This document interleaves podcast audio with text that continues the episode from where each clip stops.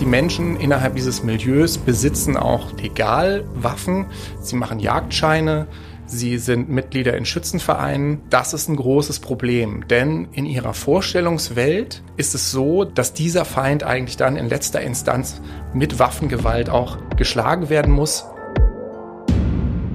Ja, herzlich willkommen zur 16. Folge von Tatort Berlin, dem True Crime Podcast des Tagesspiegels. Mein Name ist Katja Füchsel. Und ich heiße Sebastian Leber. Schön, dass ihr heute wieder dabei seid. Und eines kurz vorweg, ihr könnt uns jetzt demnächst zum ersten Mal live auf einer Bühne erleben. In Berlin. Die Details dazu gibt es ganz am Ende nach unserem heutigen Fall.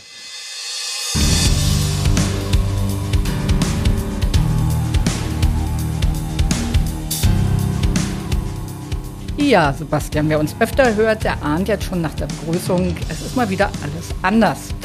Heute wirst du uns wieder, so viel kann ich jetzt schon verraten, in eine komplett fremde Welt mitnehmen. Eine Welt mitten in Berlin. Ja, es geht um ein Thema, zu dem ich recherchiert habe und dem ich leider dann viel näher gekommen bin, als ich es eigentlich wollte, dass ich regelrecht zu spüren bekommen habe. Wir sprechen heute über die Welt der Reichsbürger. Also das ist ja ein Begriff, den jeder irgendwie irgendwo schon mal gehört hat. Das sind Gruppen, die behaupten, die Bundesrepublik Deutschland existiert überhaupt nicht. Die ist nur eine Firma und diese Gruppen möchten lieber nach den Regeln des Deutschen Reichs leben. Unser heutiger Fall beginnt an einem Donnerstag, Mitte Oktober, im Rathaus Zehlendorf, wo ein Mann, den nennen wir hier mal Helmut Soest, die Treppe zum ersten Stock nimmt. Er klopft, betritt das Sekretariat der Bezirksbürgermeisterin und übergibt einen Brief. Helmut Soest ist Rentner. Er hat kurzes braunes Haar, einen Schnurrbart und Halbrandbrille, leichtes Übergewicht. Er ist ein unauffälliger Typ. In seinem früheren Leben montierte er Klimaanlagen und jetzt nennt er sich Gerichtsvollzieher. Er stellt sich vor und erklärt dem verdutzten Mitarbeiter im Rathaus, er handle im Auftrag der geeinten deutschen Völker und Stämme. Und sein Schreiben enthält ein Ultimatum, und zwar innerhalb einer Woche müsse das gesamte Rathaus geräumt werden und Schlüssel und Siegel seien ihm, Helmut Soest, persönlich auszuhändigen.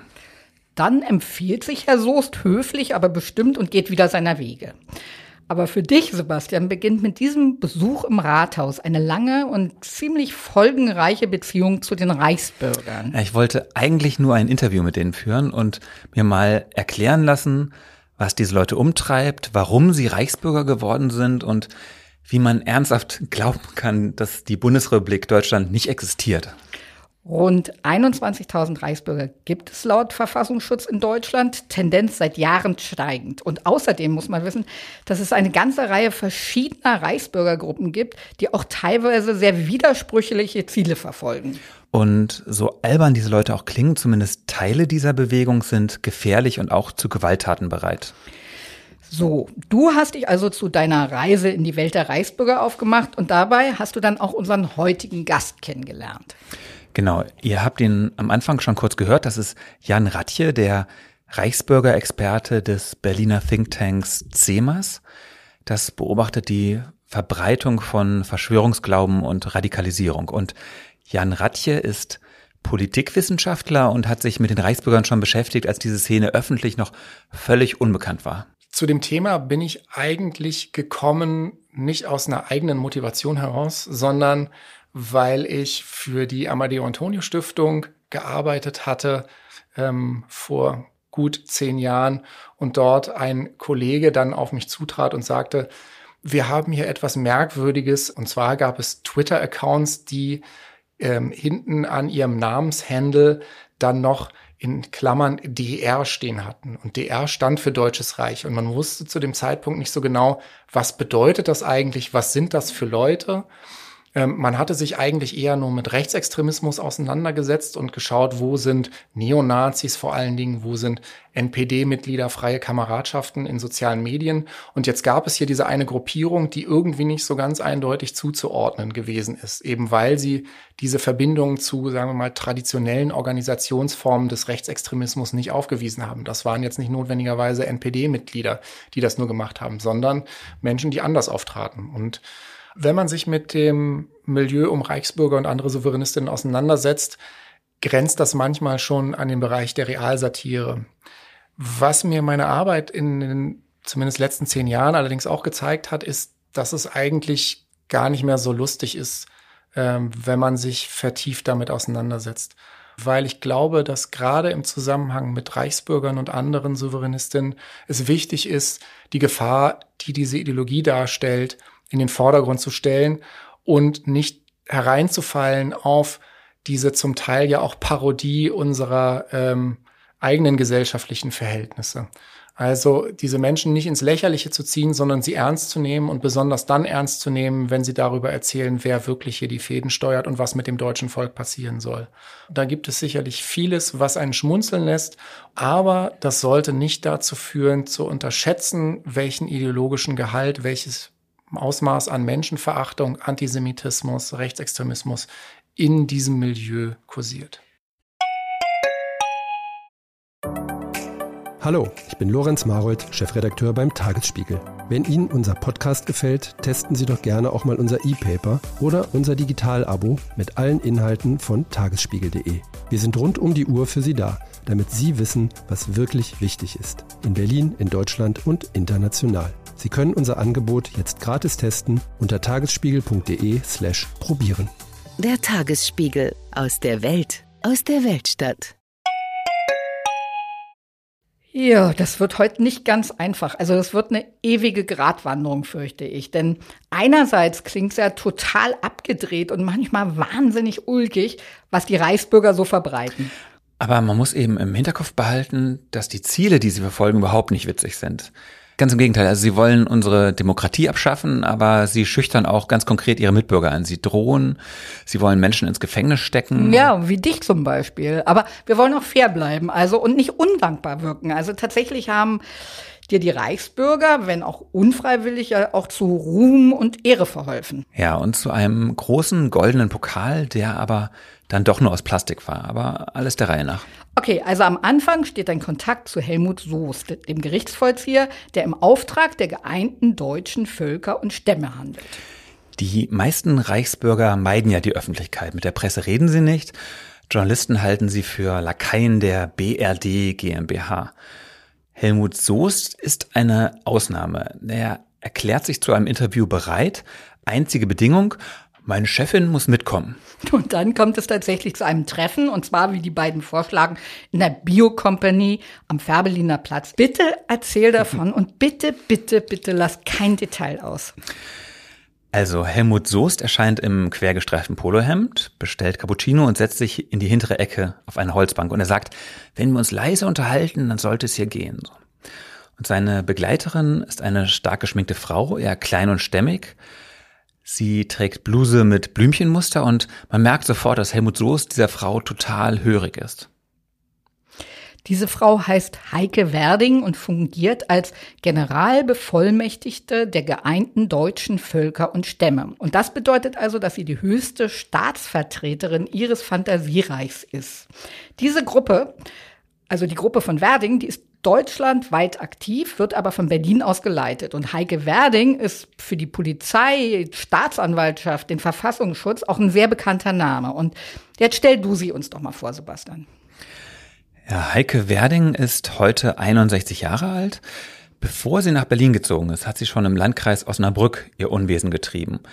Im Rathaus ihrer Heimatstadt Melle, da schrillen die Alarmglocken, wenn sie den Namen Heike Werding nur hören. Und die Frau kann sehr streng gucken und auch sehr streng daherreden.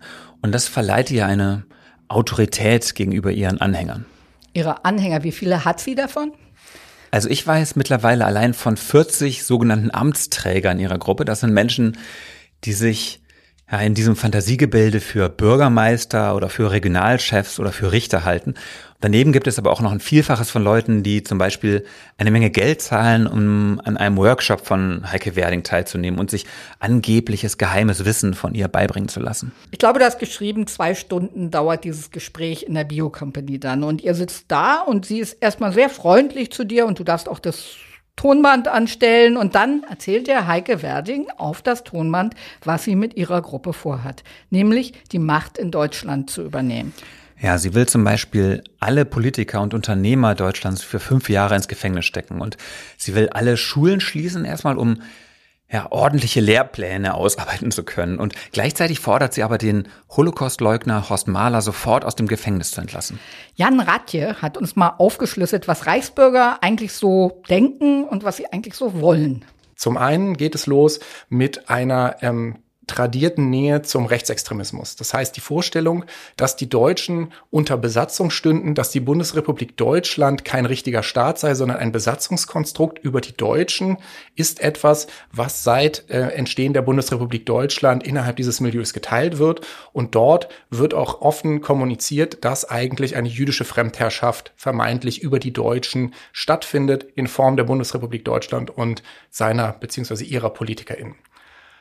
Das ist der eine Punkt. Ähm, den Antisemitismus habe ich damit auch schon angesprochen. Also die Vorstellung, dass eine globale Elite, GlobalistInnen, dann fällt häufig der Name George Soros, der darf da nicht äh, fehlen in diesem Zusammenhang, oder die jüdische Familie Rothschild eigentlich im Hintergrund die Fäden ziehen würden, was kontrafaktisch ist ähm, und schlichtweg auch nur auf den Mythos der jüdischen Weltverschwörung wieder anspielt.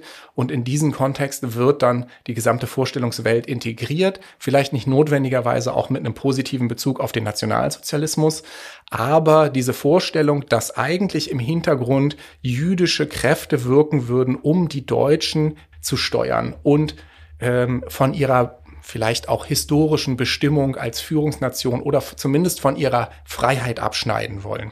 Dann findet man aber auch recht häufig gebietsrevisionistische ähm, Positionierung, also die Nichtanerkennung der Oder-Neiße-Grenze, indem man sich ein Deutschland in den Grenzen von zumindest ähm, des Deutschen Reiches halt zurückwünscht, ja, egal welchen, das dann wesentlich größer ist als die Staatsfläche der Bundesrepublik Deutschland.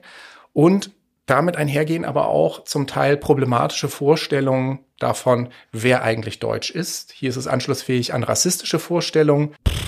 Schon harter Tobak. Also was davon trifft eigentlich genau auf deine geeinten deutschen Völker und Stämme zu? Auf jeden Fall wollen sie schon mal ein viel größeres Deutschland haben als das heutige Gebiet der Bundesrepublik. Sie haben sogar bereits äh, unter sich ausgemacht, wer von ihnen in welchen Provinzen dann nach der Übernahme regieren soll. Zum Beispiel in Schlesien, in Posen, in Elsass-Lothringen. Und bei eurem Treffen reden dann beide ständig darüber, wer denn alles jüdisch sei und deshalb auch das deutsche Volk unterdrücken wolle. Also Angela Merkel ja auf jeden Fall und Helmut Kohl sowieso. Aber auch der türkische Präsident Erdogan, der sei ja auch jüdisch.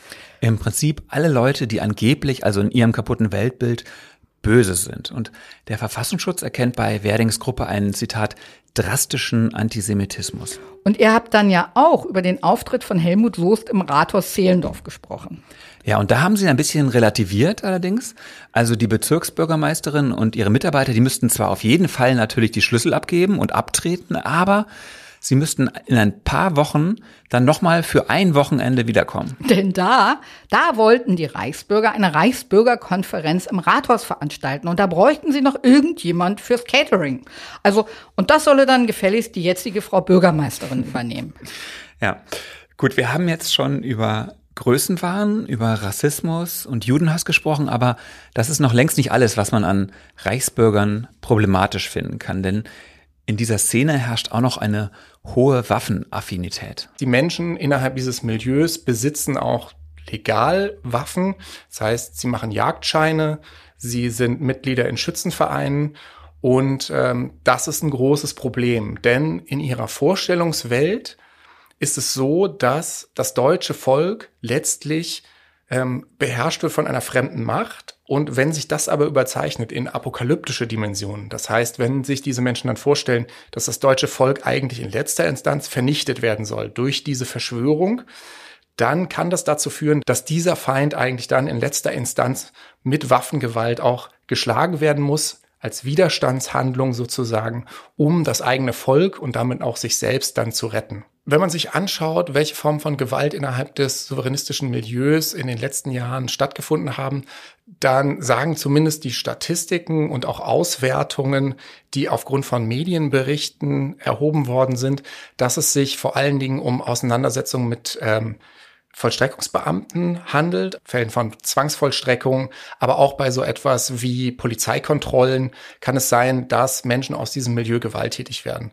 Ein weiterer Punkt, der zumindest statistisch ähm, wichtig ist, sind auch Versuche von ähm, Erpressung und Nötigung. Also das heißt, wenn Menschen aus diesem Milieu versuchen, ähm, andere Menschen unter Druck zu setzen. Aber es gibt auch immer wieder Fälle, wo es eben zu schwereren Gewalttaten gekommen ist. Also ähm, am bekanntesten dürfte natürlich der Fall sein von Georgens Gmünd im Oktober 2016, wo ein Souveränist auf ähm, Polizeibeamte geschossen hat, die angerückt waren, um ihm die Waffen abzunehmen, mit denen er dann auch letztlich auf sie geschossen hat. Also in gewisser Weise auch eine bittere Ironie, die äh, das Ganze mit hervorgebracht hat.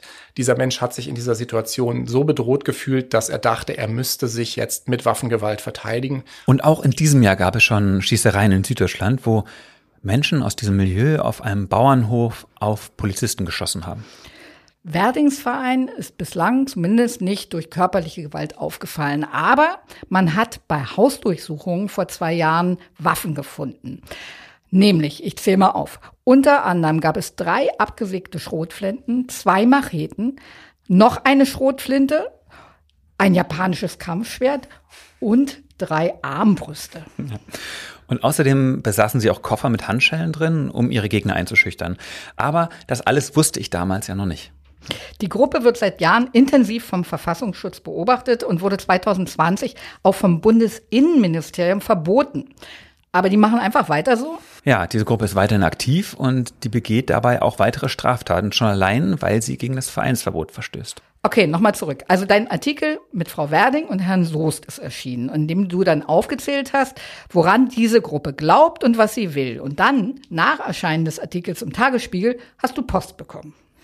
Und zwar war das eine Anklageschrift, also nicht jetzt vom Berliner Landgericht oder so, sondern von dem Fantasiegericht dieser Reichsbürgergruppe, also dem höchsten Gericht der geeinten deutschen Völker und Stämme.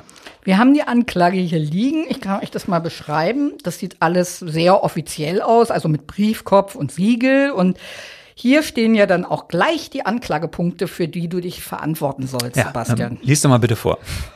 Okay, ähm, du sollst dich, warte, verantworten wegen Staatszersetzung, übler Nachrede, Rufmord, Verbreitung von Lügen, Betrug, Vertragsuntreue, Rufschädigung sowie der handelsrechtlichen Verwendung von Marken ohne Zustimmung.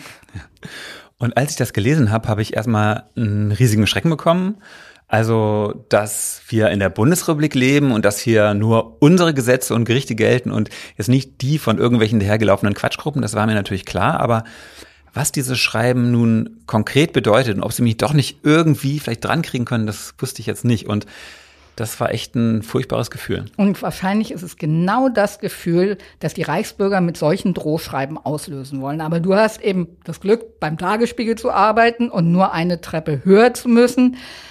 Und da sitzt nämlich unser Justiziar, der Anwalt des Tagesspiegels. Und wie hat der dann reagiert? Also er hat sich das Schreiben aufmerksam durchgelesen, erstmal geschwiegen und dann fing er an, breit zu grinsen und er sagte, sowas Schräges habe er noch nie gesehen. Und er hat das dann auch, glaube ich, Anwaltsfreunden von ihm gezeigt, einfach damit die auch mal was zum Lachen haben. So. Aber das muss ja dann eher beruhigend gewirkt haben, als unser Justiziar ein Lachen ausgebrochen ist, oder? Ja, total.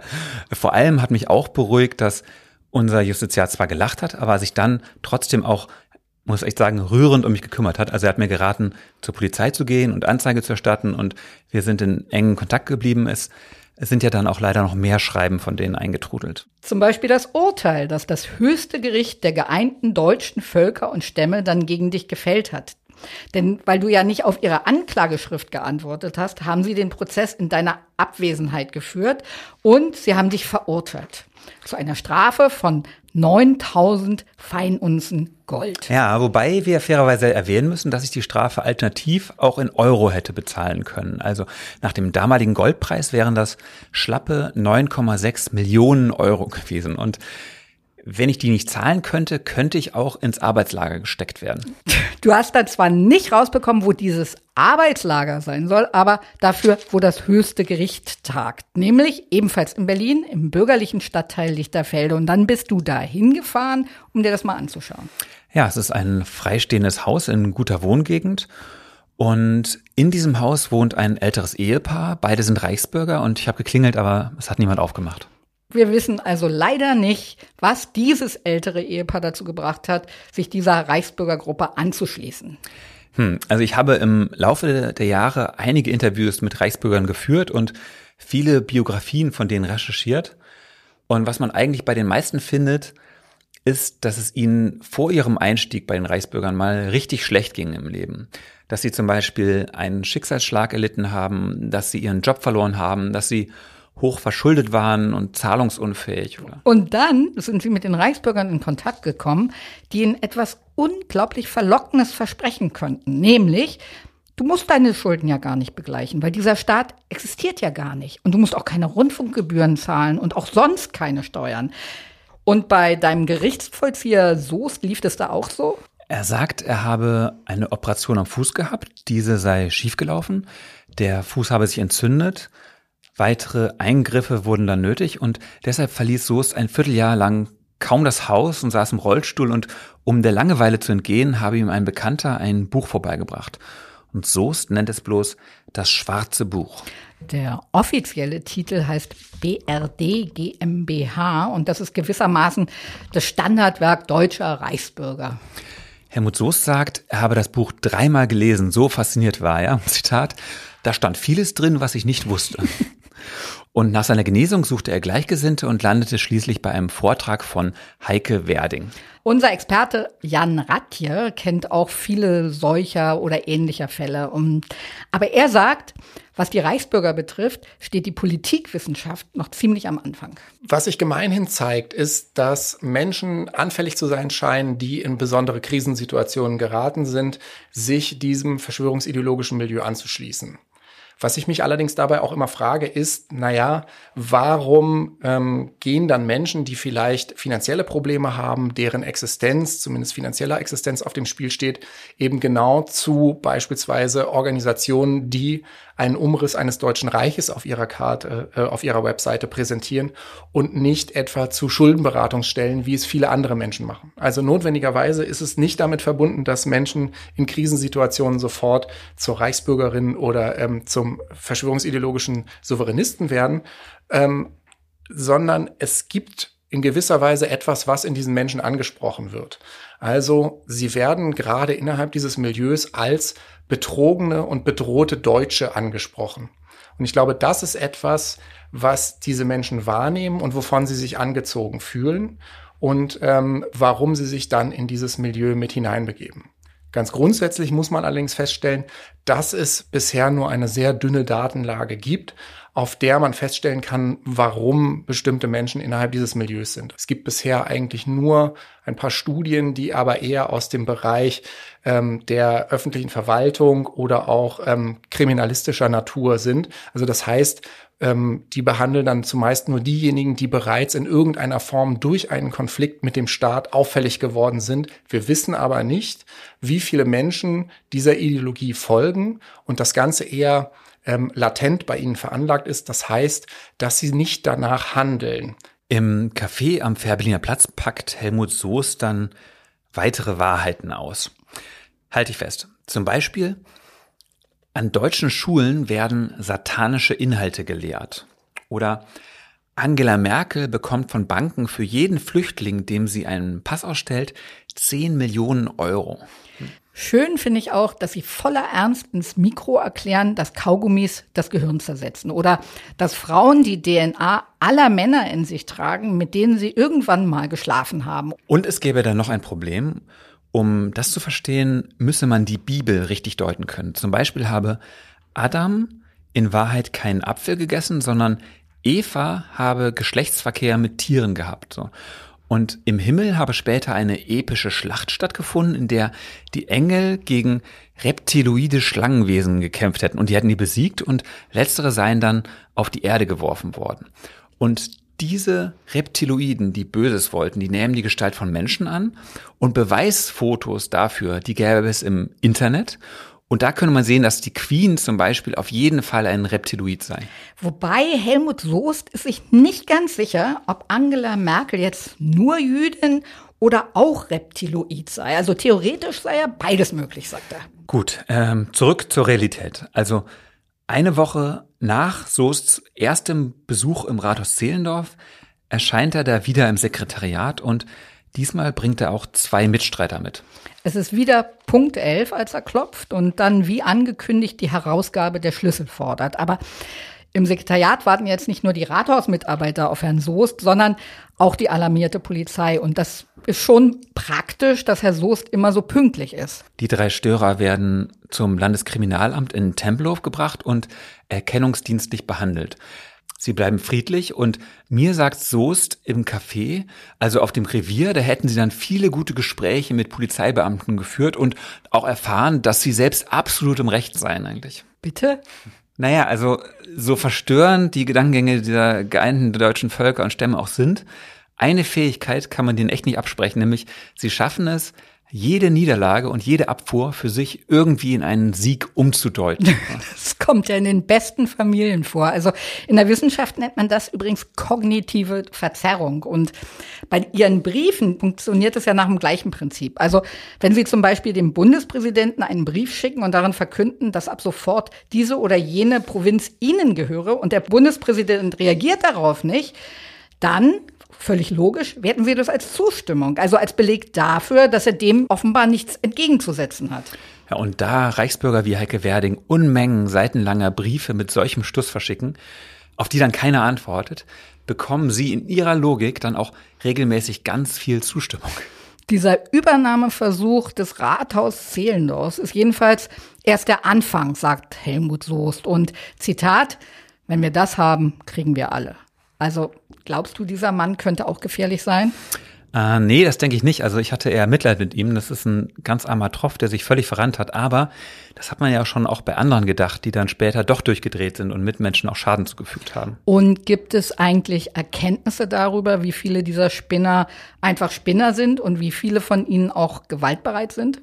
Der Verfassungsschutz geht davon aus, dass von den 21.000 Reichsbürgern etwa 10 Prozent gewaltorientiert sind. Das sind also solche, die Gewalt als legitimes Mittel gutheißen und zum Teil auch offen einfordern. Aber dazu kommen ja eben noch die, wie Ratje uns erklärt hat, die Gewalt zwar nicht fordern, aber im Zweifel in ihrem Wahn dann doch zur Waffe greifen würden, wenn sie sich in ihrer Reichsbürgerlogik bedroht fühlen und das dann für Notwehr halten. Ja, und wir haben ja schon gehört, dass es sehr unterschiedliche Gruppen gibt. Die heißen dann zum Beispiel Königreich Deutschland oder Kommissarische Reichsregierung oder Freistaat Preußen. Es gibt dann aber auch noch die Republik Freies Deutschland und die Exilregierung Deutsches Reich und, und, und. Und eine dieser Gruppen kann man ja auch ganz öffentlich mehrfach im Monat auf der Wiese vor dem Reichstag bestaunen. Also mitsamt ihren ganzen irren Forderungen. Und wenn man die dann so daherreden hört mit ihren Schimpftiraden gegen unsere Demokratie, also es fällt einem schon schwer, das ernst zu nehmen. Ja, äh, gutes Beispiel. Also diese Gruppe wird von einem Mann namens Rüdiger Hoffmann geleitet. Und Hoffmann war früher bei der NPD und er saß bereits wegen versuchten Mordes im Gefängnis, denn er hatte einen Angriff von Rechtsextremen auf ein Asylbewerberheim organisiert und bei dem wurden auch Molotow-Cocktails geworfen. Lord Voldemort. Oh Gott. Jetzt hast du schon wieder seinen Namen ausgesprochen. Jetzt wird er wieder stundenlange Hassvideos gegen dich ins Netz stellen, wird wieder der Welt erklären, dass du eine Hure des tiefen Staates bist und dass du psychische Kriegsführung gegen ihn betreibst. Ja, genau, das hat Rüdiger Hoffmann schon mal gemacht. Da hat er Urlaubsbilder von mir von Facebook geklaut und daran dann erklärt, warum ich praktisch ein Geheimagent böser Mächte bin. Okay, Sebastian, jetzt mal ganz im Ernst. Macht dir das nicht auch manchmal Angst, sowas? Ja, ich mache mir schon Gedanken und es lässt mich nicht kalt, aber ich habe die Erfahrung gemacht, insgesamt ist es immer besser, Bedrohungen öffentlich zu machen, weil dann ist man damit nicht mehr alleine und es verliert auch ein Stück weit seinen Schrecken. Aber wenn wir jetzt hier schon dabei sind, Namen auszusprechen, die innerhalb der Szene auch eine Bedeutung haben, dann darf natürlich ein Name nicht fehlen, und zwar Wolfgang Ebel. Manche halten ihn für den Urreichsbürger, einen der ersten, dessen verquerer Logik dann andere nachgeeifert sind. Also Deutsche, die die Existenz der Bundesrepublik Deutschland nicht anerkannt haben, die gab es natürlich von Anfang an, also seit 1949. Aber Wolfgang Ebel steht als Prototyp dafür, wie man eigene Probleme zu lösen versucht, indem man behauptet, selbst Staatsämter zu bekleiden. Das war ein Westberliner ähm, Reichsbahn-Mitarbeiter, der in der besonderen Rolle steckte, dass er in Westberlin gelebt hat, aber für die S-Bahn zu der Zeit gearbeitet hat in den 80er Jahren und ähm, das war eine besondere Begebenheit in Berlin, weil die S-Bahn ein DDR-Betrieb gewesen ist. Also er ist da gekündigt worden und im Laufe der Gerichtsprozesse, die dann anschließend folgten, dann Ebel stand vor dem großen Problem. Er hat für ein DDR-Unternehmen gearbeitet, in keine Sozialversicherungssysteme des Westens eingezahlt, war aber gleichzeitig westdeutscher Staatsbürger und ähm, stand jetzt vor der Herausforderung, irgendwie einen Lebensunterhalt bestreiten zu können oder vielleicht äh, irgendwelche Leistungen zu bekommen. Und ähm, da gab es verschiedene Gerichtsprozesse in Berlin und im Laufe dieser Prozesse scheint er die Vorstellung entwickelt zu haben, dass er eigentlich, weil er im DDR-Unternehmen Deutsche Reichsbahn gearbeitet hat, Beamter der Deutschen Reichsbahn sei, da dass äh, es keinen Reichsverkehrsminister aber mehr gäbe, er dieses Amt übernehmen müsste. Und so ist er stückweise über den Reichsverkehrsminister, ein Amt, was er auch, oder ein vermeintliches Amt, was er auch bis zum Ende seines Lebens ähm, für sich immer mit in Anspruch genommen hat, ähm, dann äh, immer weiter äh, aufgestockt, indem er dann auch äh, Präsident des Reichsgerichtshofs ähm, für sich in Anspruch genommen hat als äh, Titel. Und ähm, er ist aber be am bekanntesten geworden eigentlich als vermeintlicher Reichskanzler einer kommissarischen Reichsregierung. Und daher leiten sich auch so die ersten Vorstellungen davon ab, wenn es darum geht, Reichsbürger eher sozusagen als verquere, leicht verspinnerte QuerulantInnen ähm, wahrzunehmen. Mit Ebel war es so, dass ihm irgendwann von einem Psychologen in den 80er Jahren während seiner Gerichtsprozesse eine Schuldunfähigkeit attestiert worden ist, aufgrund seiner Überzeugung, dass das Deutsche Reich noch weiter existieren würde und dass er dort verschiedene Ämter innehaben würde. Aufgrund dieser eingeschränkten Schuldfähigkeit beziehungsweise dieser Schuldunfähigkeit sind verschiedene Verfahren eingestellt worden gegen Ebel, eben weil er nicht schuldfähig gewesen ist.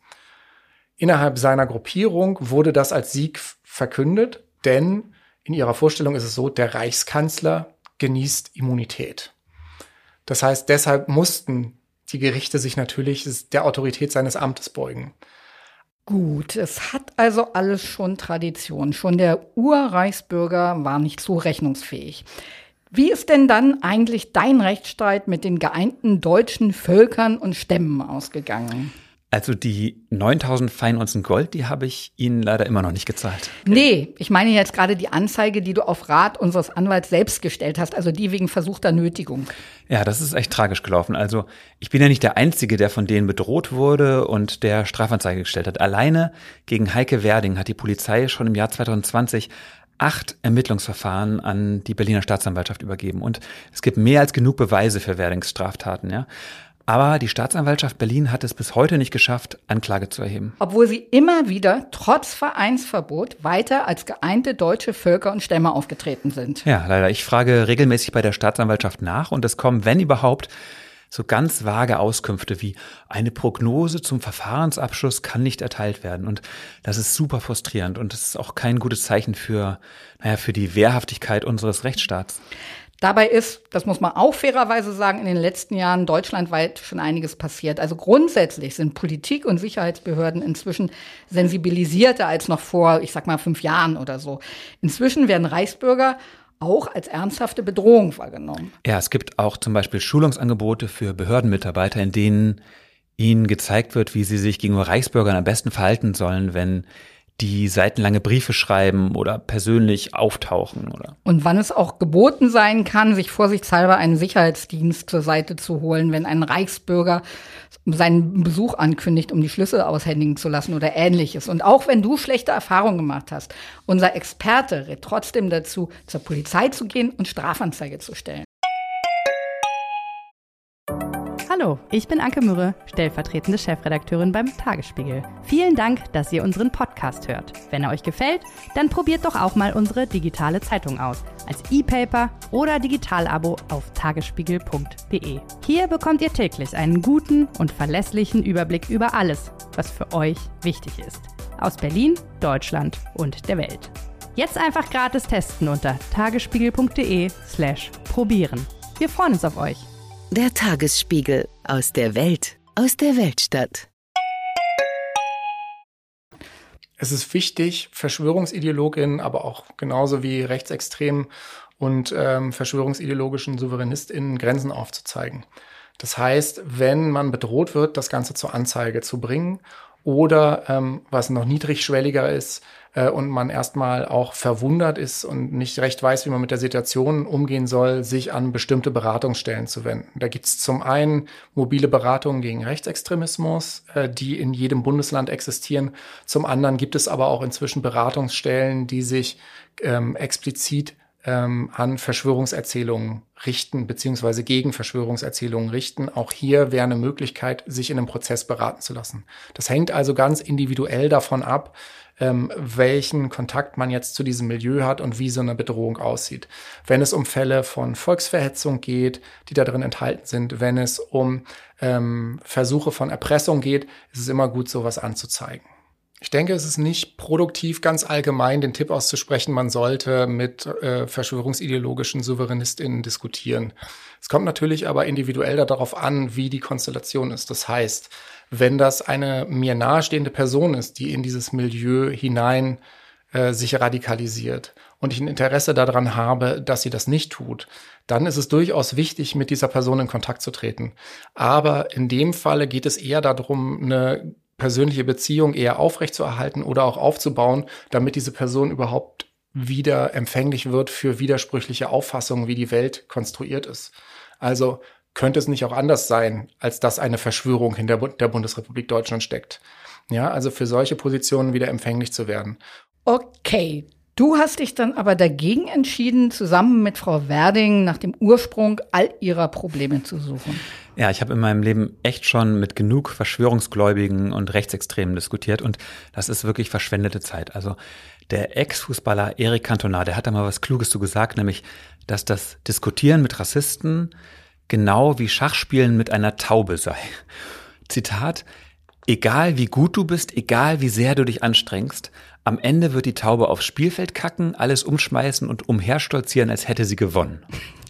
Okay, aber irgendwie muss man mit solchen Erfahrungen persönlich ja auch klarkommen. Und du hast dich dann dafür entschieden, dein Reichsbürgertrauma offensiv anzugehen. Du hast deine Erlebnisse als Bühnenshow verarbeitet. Ja, beim Reporter Slam. Das ist ein bundesweiter Wettbewerb, bei dem sich Journalisten auf eine Bühne stellen und zehn Minuten Zeit haben, über eine ihrer Recherchen zu sprechen. Und das ist eine sehr unterhaltsame und oft humorvolle Veranstaltung. Im Mai kam es dann zum großen Deutschlandfinale der Landessieger und du bist mit dem Siegerpokal nach Hause gegangen und total verdient, wie ich finde. Aber wenn ihr da draußen jetzt meint, ja, was soll sie auch anderes sagen, dann schaut euch Sebastians Auftritt gerne nochmal bei YouTube an. Stichworte Reporter Slam und Sebastian Leber und ich verspreche euch, es lohnt sich echt. Dankeschön. Und wir können den Link ja auch in die Show Notes dieses Podcasts schreiben und dann findet ihr das Video sofort. Es geht, wie gesagt, nur zehn Minuten und ich erzähle darin von meinen fünf unangenehmsten Begegnungen als Reporter und da durfte Heike Werding natürlich nicht fehlen. So. Lass mich raten. Frau Werding und Herr Soest haben dir bislang nicht zum Sieg gratuliert, aber äh, hast du nicht auch manchmal Sorge, dass die Reichsbürger irgendwann sich auch mal dafür rächen könnten, dass du sie öffentlich lächerlich machst? Ja, also wenn sie mich wieder vor ihr Gericht stellen, dann kann ich damit leben. Ja. Vermutlich kann man von Glück reden, dass die Solidarität unter den Reichsbürgergruppen auch nicht besonders ausgeprägt ist. Also wenn ich das richtig verstehe, bekommen die sich ja untereinander ständig in die Haare. Das liegt daran, dass sie zwar einen gemeinsamen Feind haben, nämlich die Bundesrepublik Deutschland, aber dass jede Gruppe für sich beansprucht, der wahre und einzig berechtigte Herrscher zu sein. Und das passt natürlich irgendwie schlecht zusammen. Das gängigere Muster ist eigentlich eher das Abspalten voneinander, der Streit ähm, und was auch für mich aus der Perspektive eines ähm, äh, Wissenschaftlers äh, interessant ist, ist dann doch auch, dass man sich gerne auch gegenseitig ähm, des Hochverrats bezichtigt und äh, bezichtigt, den falschen Weg zu gehen oder Spitzel des Verfassungsschutzes zu sein oder Agent Provokateur von Seiten des Staates, um die Bewegung zu diskreditieren. Also wesentlich gängiger innerhalb des Milieus ist eigentlich der Streit untereinander. Schließlich, das ist ja nachvollziehbar, wenn ähm, zum Beispiel bestimmte Gruppierungen behaupten, eine Reichsregierung zu sein oder die Vertretung, gewählte Vertretung des Volkes, dann widerspricht das natürlich ganz konkret einer anderen Gruppierung, die die gleiche Auffassung vertritt. Innerhalb des Milieus ähm, schreibt man sich auch ähm, gerne wechselseitig Briefe. Das geht zum Teil ähm, über eine grundsätzliche Auseinandersetzung zum Teil aber auch ähm, über ähm, einzelne Ideologeme innerhalb dieser Gruppierung. Also bestimmte Behauptungen, ähm, zum Beispiel, man müsse folgendes Dokument äh, beantragen, damit man wirklich frei sei von der Bundesrepublik Deutschland. Da gibt es unterschiedliche Auffassungen, wie man das machen kann. Und natürlich gibt es Streit innerhalb der Gruppierungen untereinander. Das findet man nur raus, wenn man innerhalb dieses Milieus Analysen macht und wirklich schaut, wer ist gerade mit wem wieder im Clinch, wer hat wieder eine Allianz mit einer anderen ähm, Gruppierung, wer hängt welchen Ideologien und Handlungsformen an. Also Stichwort gelber Schein, man müsse ein ähm, äh, Staatsangehörigkeitsausweis beantragen, um wirklich deutsch sein zu können. Einige äh, befürworten das, andere lehnen das strikt ab. Einige behaupten, man müsse eine Erklärung abgeben, eine Lebenderklärung. Andere ähm, behaupten wieder, man müsse etwa eine andere Erklärung abgeben. Einige wollen auf Nummer sicher gehen und machen eher alles. Also von daher, dieses Milieu an sich ist sehr heterogen. Es ist nicht nach meinem aktuellen Empfinden in der Lage, auch geeint aufzutreten. Und das ähm, macht es dann doch auch wieder schwerer zu analysieren, eben weil es so in einzelne Bruchstücke zerbrochen daliegt. Grundsätzlich, sagt Jan Ratje, ist es schon auch denkbar, dass Reichsbürger ins Zweifeln kommen und dann selbst ihre eigene Ideologie in Frage stellen und dann auch aussteigen, wenn sie mit ihrer Gruppe unzufrieden sind. Die viel wahrscheinlichere Variante ist aber, dass die Unzufriedenen sich einfach einer anderen Reichsbürgergruppe mit einem neuen Oberhaupt anschließen oder noch besser gleich noch eine eigene Gruppe aufmachen. Und dass es so schwer ist, sich aus diesem Universum zu lösen, das hat auch wieder verschiedene Gründe und ein ganz wichtiger davon lautet, viele Reichsbürger haben persönlich einfach schon unheimlich viel in dieses ganze Gedöns investiert. Sie haben zum Beispiel gute Freunde verloren oder Beziehungen, die haben Kontakt zur eigenen Familie verloren. Manche haben sogar ihren Beruf aufgegeben oder sie haben auch richtig viel Geld investiert für Workshops und äh, Reichsbürgerausweise und was man da so alles braucht. Und wenn Sie jetzt einsehen würden, dass Sie sich auf einem Irrweg befinden, dann hätten Sie all das umsonst investiert. Und deshalb halten Sie lieber krampfhaft an Ihrer Vorstellung fest, selbst wenn Ihnen zwischendurch mal auch Zweifel kommen.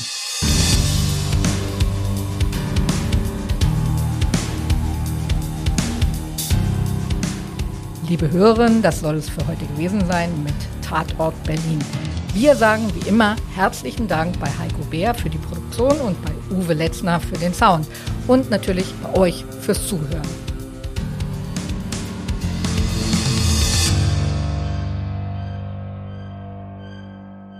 Zum Abschluss haben wir noch eine schöne Neuigkeit zu verkünden. Und zwar könnt ihr uns jetzt zum ersten Mal live auf einer Bühne erleben. Und zwar am 3. Oktober kostenlos in Berlin. Genau. Der Tagesspiegel veranstaltet nämlich ein Hoffest mit ganz viel Programm am Tag der deutschen Einheit von 11 bis 18 Uhr mit Diskussionsrunden und Lesungen und Vorträgen. Und ihr könnt dann auch die Chefredakteure und die Autorinnen kennenlernen. Alles 3D und in Farbe. Und um 13 Uhr da steht dann Tatort Berlin auf dem Programm, also Katja und ich. Und wir werden da keinen neuen Fall vorstellen, sondern hinter die Kulissen dieses Podcasts blicken und mal so ordentlich auspacken. Und wir freuen uns auf einen Gast, den ihr auch schon kennt, und zwar aus Folge 8, und zwar Berlins Opferanwalt Roland Weber. Und ihr könnt uns da auch gerne fiese Fragen stellen und uns vor unseren Chefs dumm dastehen lassen. Das Ganze ist zwar kostenlos, aber ihr solltet euch vorher unbedingt ein Zeitfenster reservieren. Und zwar auf der Seite tagesspiegel.de slash Hoffest. Unser Auftritt um 13 Uhr gehört zum Zeitfenster Vormittag. Genau. Also am Tag der Deutschen Einheit im Hof des Tagesspiegels in Kreuzberg am Askanischen Platz um 13 Uhr. Und wir würden uns sehr freuen, wenn ein paar von euch da vorbeikommen. Oder noch besser, ganz, ganz, ganz, ganz viele von euch. Gut, Sebastian, was haben wir denn noch im Werbeblock? Naja, weil es so gut angekommen ist, haben wir nochmal unsere Tagesspiegel-Test-Abo-Aktion verlängert. Genau. Ihr, liebe Hörerinnen, habt jetzt wieder die Möglichkeit, den Tagesspiegel zu testen und zwar kostenlos und komplett unverbindlich. Einen Monat lang könnt ihr jeden Morgen gratis die Zeitung in den Briefkasten oder das E-Paper aufs Handy bekommen. Plus alle Inhalte hinter der Bezahlschranke auf tagesspiegel.de. Ihr könnt also das komplette Tagesspiegel-Universum kennenlernen. Wenn ihr das ausprobieren wollt, dann geht ihr auf die Homepage tagesspiegel.de slash crime. Und keine Angst, das Testabo endet wirklich automatisch. Ihr müsst nichts abbestellen, ihr könnt einfach genießen. Unsere nächste Folge Tatort Berlin erscheint in vier Wochen. Um was wird es dann gehen, Katja? Es wird natürlich mal wieder alles ganz anders. Also so viel sei jetzt schon verraten. Es wird nächstes Mal nicht um Mord gehen, aber um ein zumindest ähnlich furchtbares Verbrechen. Und wir werden zum ersten Mal einen Staatsanwalt zu Besuch haben. Dann bin ich gespannt. Bis dahin, tschüss, Katja. Tschüss, lieber Sebastian.